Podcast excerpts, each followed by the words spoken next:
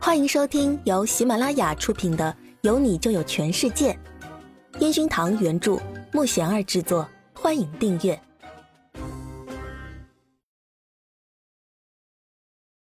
第二十六集。物以稀为贵。苏姿玉想到自己从韩城小摊上看到的话筒模型，犹豫着要不要送给陈焕宇，迟迟不敢拿出来。嗯。陈焕宇明显看出苏姿玉的异常，于是抬起双眸盯着苏姿玉，那严厉的一声让苏姿玉吓得一跳。嗯，这个送给你，新年快乐。苏姿玉把手里的包装精美的礼品塞在陈焕宇的手里，往门外跑去。陈焕宇看着跑出去的苏姿玉，再看着手里这个粉色包装的礼物，皱了皱眉。很快就到了最后一场比赛，比赛规定在下周五晚上十点播出，周三就要开始排练录制。现在就是要选什么曲子来参加决赛了。苏子宇看着整个团队的气氛都很紧张，于是默默的上网查资料。呃，那个焕宇啊，我觉得最后一场啊需要有个特点。嗯，还记得你以前有场演唱会？你第一次弹吉他那场，反响相当的好啊。要不，这场你也弹个吉他，如何？陈岩峰看着旁边制作方的音乐总监那一脸期待的样子，本想继续说着。嗯，我很少吉他出场的，吉他还是队长和雷高比较专业。陈焕宇不可思议的看着陈岩峰，他居然又出这种点子。不知道一边唱歌一边弹吉他会很累吗？陈焕宇坐在沙发上，看在音乐总监的份上，后面的话没有说出来。物以稀为贵，我觉得这是个好点子，而且最终的 PK 是许卓阳，他目前的欢呼声跟你们不分上下。我还是觉得需要个惊艳全场的歌曲和不一样的表演方式。音乐总监和陈岩峰一拍即合，焕宇，就当玩玩嘛。队长罗伟汉坐在陈焕宇的旁边，一副很轻松的表情。对呀，你吉他弹那么好，偶尔出来秀下，让我们也见识一下。陈岩峰马上笑着附和。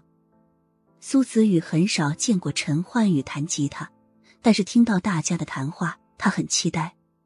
结果第二天，他多了一项任务，就是要负责好陈焕宇的吉他。苏姿玉拿着那把昂贵的吉他，在休息室里弹着，想感受下音准对不对，看有没有需要改进的地方。苏子宇可以感受出这个乐器当中有的音不准，但是他很难具体的描述出来到底是哪里出了问题。这也许就是自学和专业科班出来的区别。好在这次来了一个优秀的张队，刚好可以系统的学习下。苏子玉想到这儿，马上跑出去找张队。张队拿出其他的吉他出来给他弹，见他弹完，问：“你感受到了什么？”苏子宇摁了一下，摸着下巴思考了一下。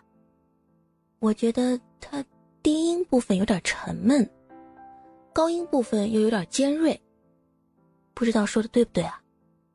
还希望张队你能指导一下。张队随手拿起吉他弹了起来，然后一脸认真的看着苏子宇。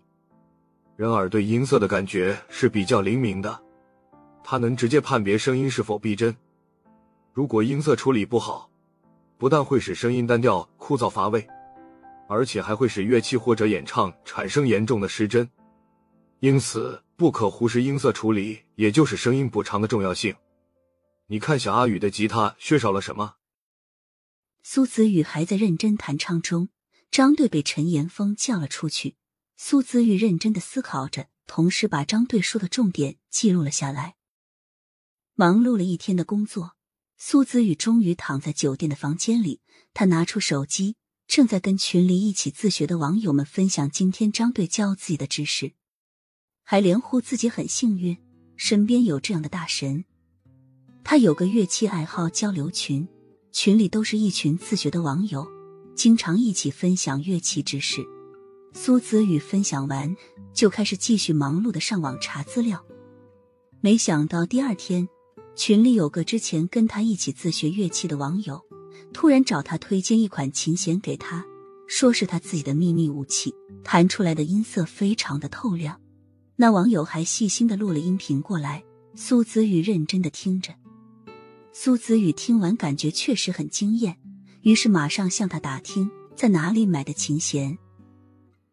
那个网友表示这是他的私人独家秘方，但是如果苏子玉要的话，他可以给他几根。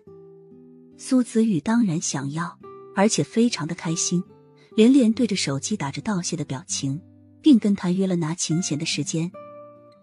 拿琴那天。苏子宇看着网友发来的地址是离比赛现场不远的一个公园。苏子宇看着手机里的地图指示，往公园的方向走去。过了马路，看到公园正门的草坪上有一只很可爱的吉娃娃正趴在草地上。苏子宇环视了下四周，都没什么人，于是走上前，抱起这只可爱的小狗狗，很温柔的摸着它身上的毛。小可爱，你在找你的主人吗？冷不冷啊？苏子宇用自己的衣服包着它，继续四处帮着它寻找着它的主人。小可爱，怎么办啊？你主人应该着急死了。我帮你看看你身上有没有线索啊。苏子宇说完，于是在吉娃娃身上查看着。小吉，过来。一身剪裁合体的炭灰色西装，一尘不染的棉白衬衫和浅蓝色领带。俊美的男人出现在苏子宇的面前，只见他温柔的声音叫着苏子玉怀里的小狗狗。本集已播讲完毕，请订阅专辑，下集精彩继续。